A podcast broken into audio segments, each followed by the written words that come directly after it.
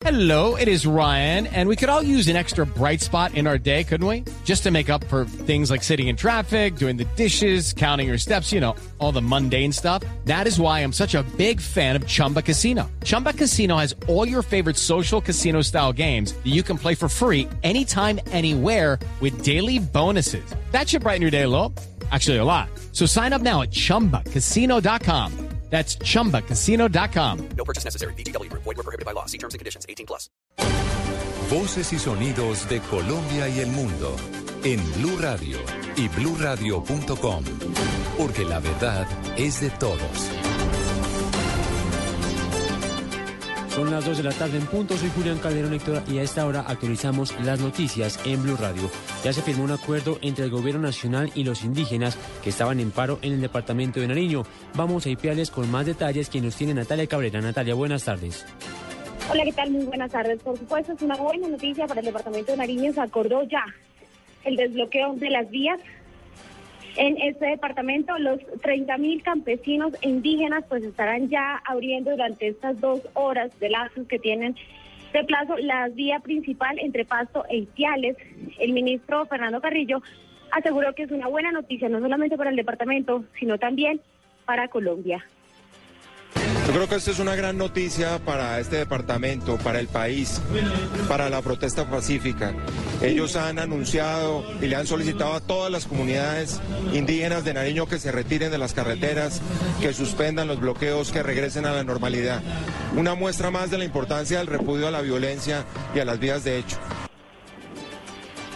Entre este acuerdo está la expedición de un documento CONTES para el desarrollo agropecuario en el departamento de Nariño. Así también el gobierno nacional se comprometió a comprar 40 mil litros de leche diarios y eh, próximamente pues harán otro tipo de proyectos agropecuarios para el desarrollo no solamente de las comunidades indígenas, sino también del agro en general. Una excelente, excelente noticia porque próximamente estará arribando también a Itiales el presidente Juan Manuel Santos para dar una última firma a este acuerdo que pone fin a 14 días de paro en el departamento de Nariño. Desde la frontera con Ecuador, Natalia Cabrera, Blue Radio. Gracias Natalia, dos de la tarde, un minuto y en el departamento de Antioquia se realizaron manifestaciones pacíficas en apoyo al paro agrario nacional. Detalles con Beatriz Rojas. Desde las 10 de la mañana campesinos, representantes de cinco corregimientos del municipio de Medellín. Son agricultores, cultivadores de legumbres, quienes hoy se unen al paro nacional. ¿Cuál es su nombre? Mi nombre es Álvaro Vázquez Cano, representante de los campesinos del municipio de Medellín. Don Álvaro, ¿cuáles son las peticiones de ustedes? Nosotros le exigimos al gobierno nacional y al, y al municipio de Medellín ser incluidos en los planes de desarrollo como el plan de ordenamiento territorial, el cual nos tiene totalmente invisibilizados. Ellos lo que dicen también es que no quieren que se pierda cultura y la vida de los campesinos. Ellos quieren preservar la existencia de ellos en la capital de Antioquia. Beatriz Rojas, Blue Radio. Dos de la tarde, dos minutos en Blue Radio y los camioneros en el departamento del Huila siguen apoyando el paro agrario también en esta región del país. Edgar Donoso. Más de 250 camioneros en el departamento del Huila mantienen el apoyo al paro agrario con constantes movilizaciones y marchas por las calles de la ciudad. Airo Núñez, líder camionero. De igual forma, uno de los puntos principales que estamos, que está en la mesa de diálogo con el sector agrario es el, las tarifas de combustible, que es la que nos afecta a todos. Para recordarle al señor presidente y a todos los ministros que los transportadores del Huila están presentes. Las movilizaciones de los camioneros en el Huila lo han hecho de manera pacífica y no han realizado taponamiento de vías. En Neiva, Edgar Donoso. Blue Radio. Dos de la tarde, tres minutos. Y en Barranquilla, una mujer de 50 años fue la primera en registrarse en la jornada gratuita que realiza la registraduría en sus seccionales regionales. Informa Eberto Amor. Con una partida de bautismo en sus manos, Fabiola Otero, una ama de casa oriunda de Planeta Rica, Córdoba, quien lleva 30 años viviendo en Barranquilla, fue la primera persona en acudir hoy a la fila de ciudadanos que desde las 9 de la mañana están siendo registrados oficialmente en la capital del Atlántico en la jornada nacional gratuita de registro. Ella confía en que por fin se le tenga en cuenta como colombiana con derechos.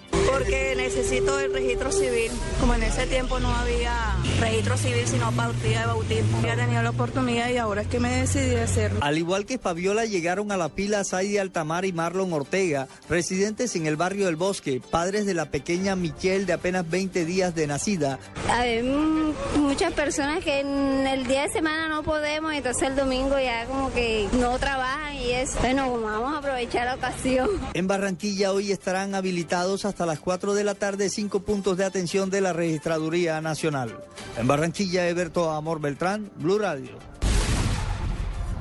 Dos de la tarde, cuatro minutos. En información internacional, al menos nueve soldados pakistaníes murieron cuando una bomba al lado del camino detonó al paso de la caravana del ejército que se desplazaba por la atribulada región de Waziristán del Norte, cerca de la frontera entre Pakistán y Afganistán, según fuentes oficiales.